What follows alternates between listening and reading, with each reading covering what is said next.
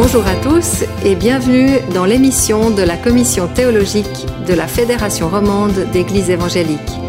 Nous vous souhaitons une bonne écoute. Notre émission vous est présentée aujourd'hui par David Allen, Jean-Jacques Peylan, Vincent Hirschi et Anne-Catherine Piguet.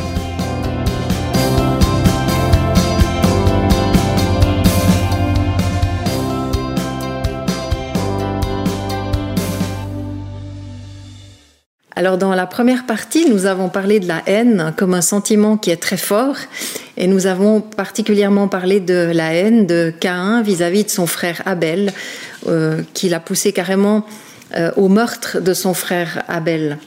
Et on a vu euh, quelques ressorts, quelques leviers de la haine en nous euh, qui sont importants à détecter pour pouvoir euh, lutter contre ces sentiments de haine qui sont mauvais, qui nous pourrissent la vie.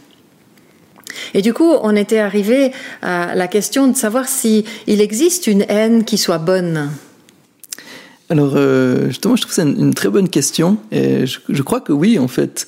Parce qu'on voit dans la Bible que, que, Dieu a de la haine contre certaines choses. Et donc, euh, c'est un, si, euh, si, Dieu a de la haine contre quelque chose, c'est qu'il a une bonne raison de l'avoir et, Dieu n'est pas en train de pécher en ayant ce, ce sentiment. Comme je dis avant, ben, une émotion, c'est une évaluation de la réalité et, tout ce qui est euh, bah, part, euh, mériterait notre dégoût, mériterait notre, mépris euh, à juste titre. Et ben, en fait, il n'y a pas de mal du coup à avoir de la haine contre ces choses. Et je pense en particulier justement par rapport au péché, euh, justement la, la, la, Bible nous encourage à avoir une aversion contre le péché. Et je crois dans ce sens-là, ben, c'est un peu la haine qui, qui, serait, qui serait bonne, c'est d'avoir justement la haine contre euh, ben, justement le, le, mal, le péché, euh, ce qui euh, justement euh, porte atteinte à, à, à, la gloire de Dieu.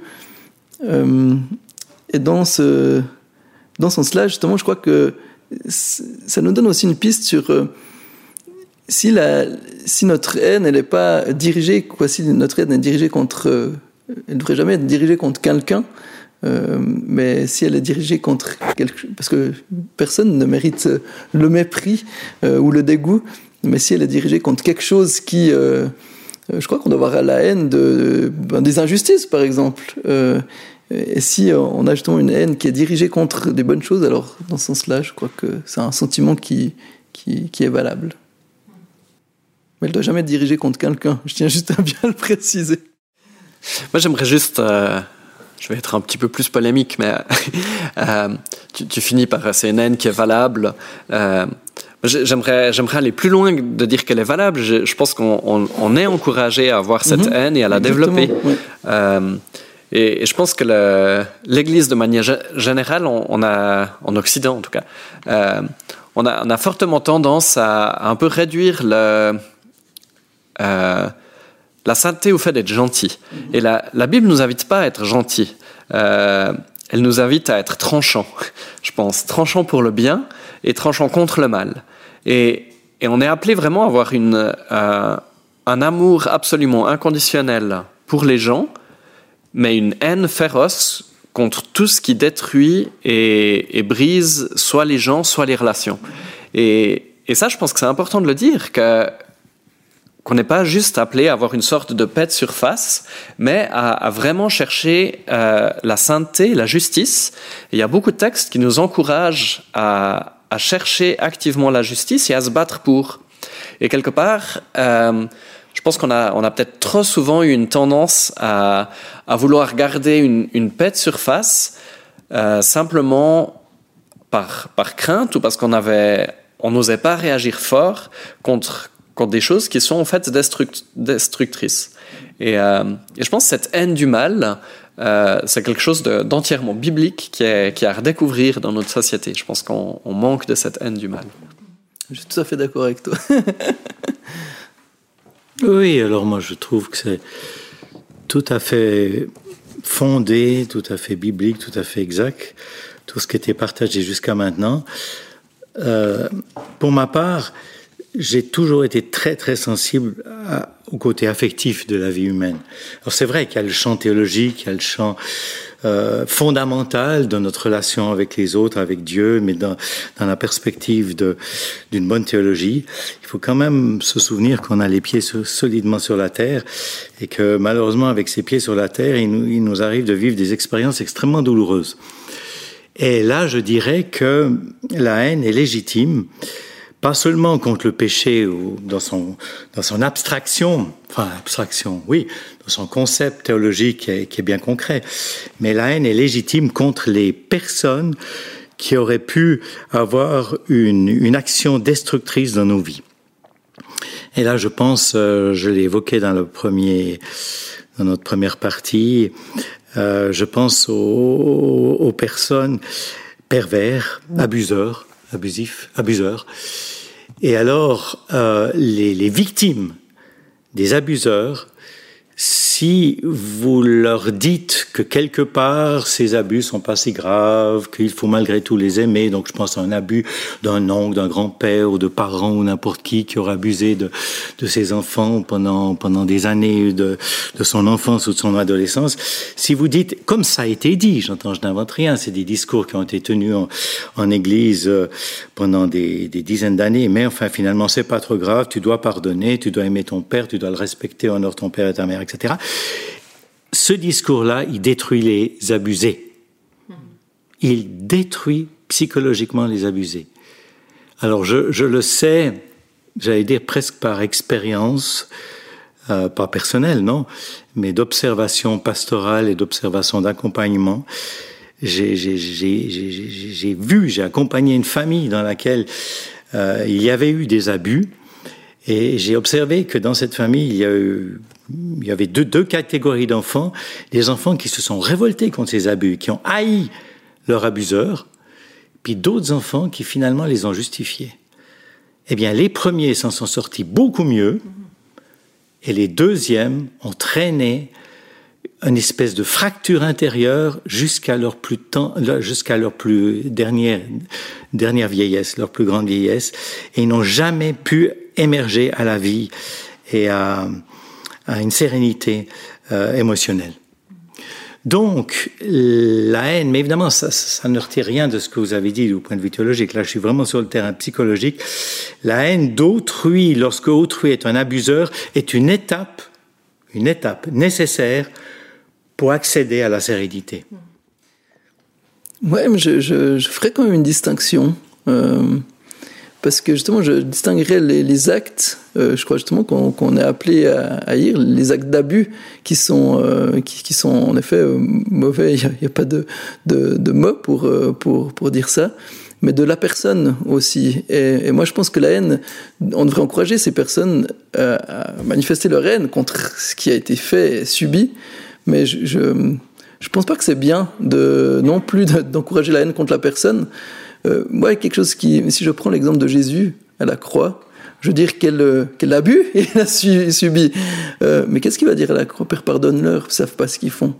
Euh, et Jésus, je crois, avait une, profonde aversion envers le mal et, et le péché, mais, mais, pas envers le pécheur, euh, quoi, envers la personne.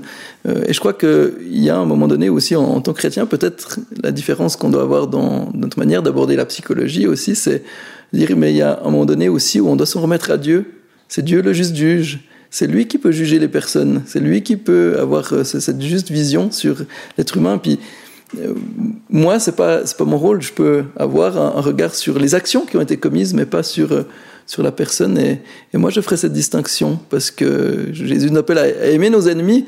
Et, et, je pense que c'est difficile dans dans ces cas d'abus. Bien sûr que psychologiquement, c'est euh, c'est délicat. Euh, J'ai aussi lu des, des, livres justement de psychologie où euh, justement on, nous, on encourageait la personne qui avait subi ces torts d'écrire une lettre, par exemple, à, en disant tout le mal qu'elle pensait de, de, de, son parent qui, qui l'avait abusé.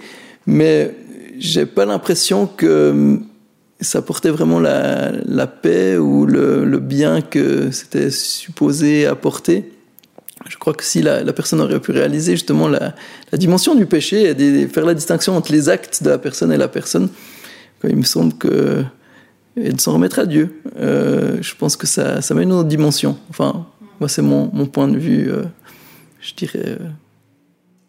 Oui, merci. Alors justement, dans le Nouveau Testament, on J'aimerais pouvoir lire un texte biblique où l'apôtre Paul montre comment Dieu a su régler la question de la haine. Alors on a parlé de la haine entre abuseurs, abusés, on a parlé de la haine entre Cain et Abel, mais il y a aussi la, haine entre des peuples.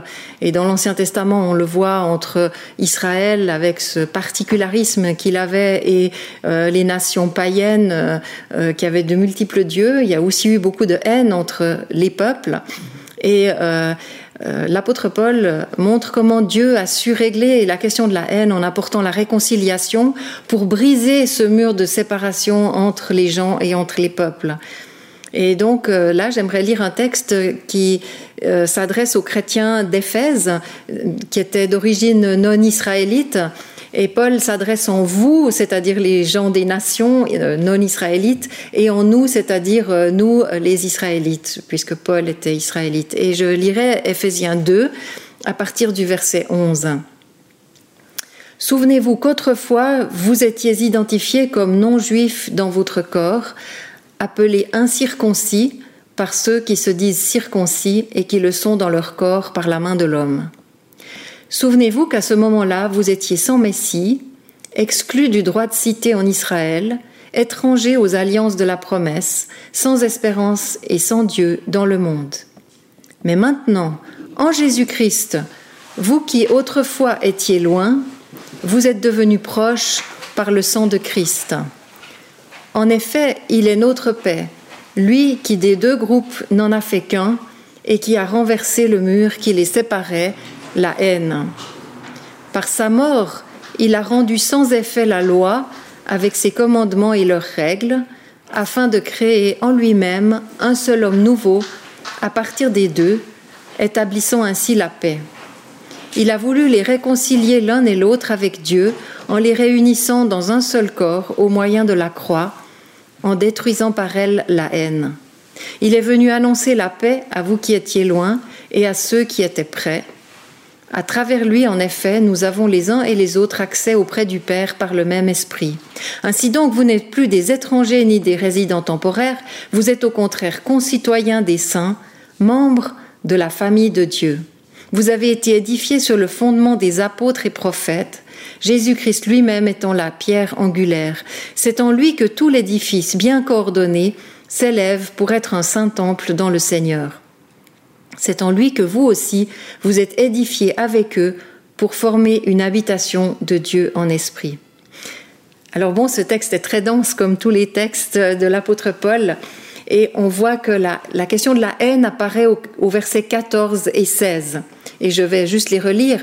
En effet, Jésus-Christ est notre paix, lui qui des deux groupes, c'est-à-dire là il parle des Israélites et des non-Israélites, des deux groupes n'en a fait qu'un et qui a renversé le mur qui les séparait, la haine. Et puis au verset 16, Jésus-Christ a voulu les réconcilier l'un et l'autre avec Dieu en les réunissant dans un seul corps au moyen de la croix, en détruisant par elle la haine.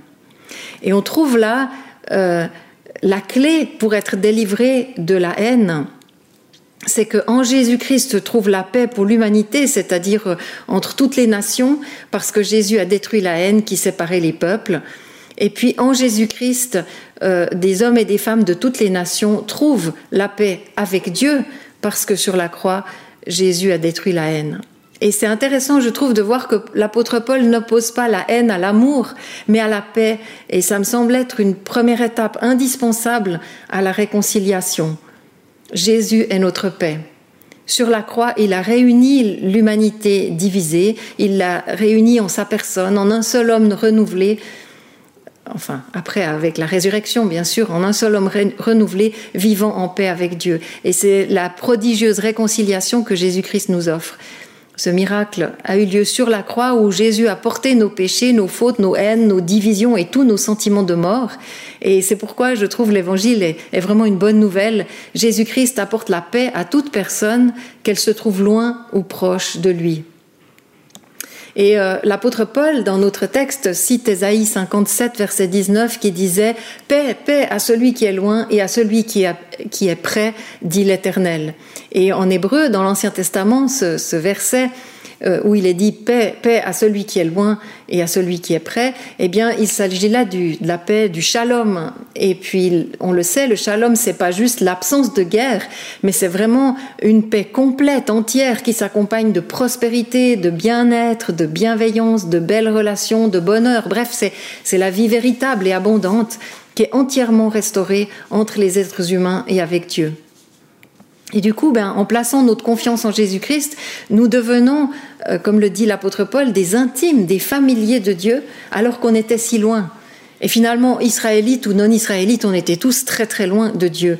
Et Jésus-Christ nous unit aussi en un seul esprit pour que cette humanité renouvelée puisse se présenter devant Dieu le Père et euh, être cette habitation, ce temple euh, pour l'Esprit de Dieu.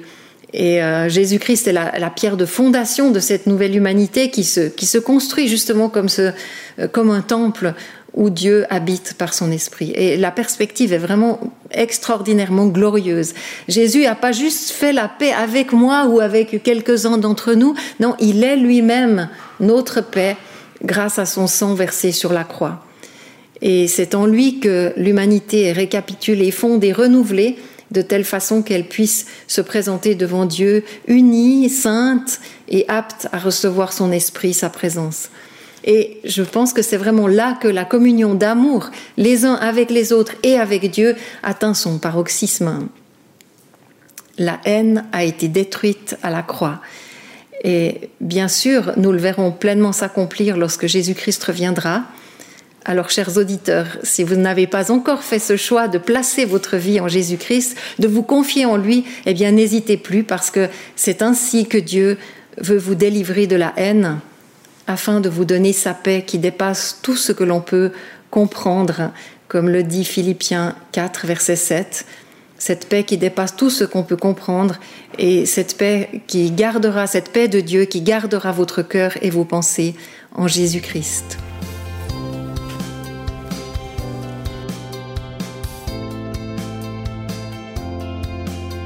Nous espérons que vous avez apprécié cette émission. À bientôt!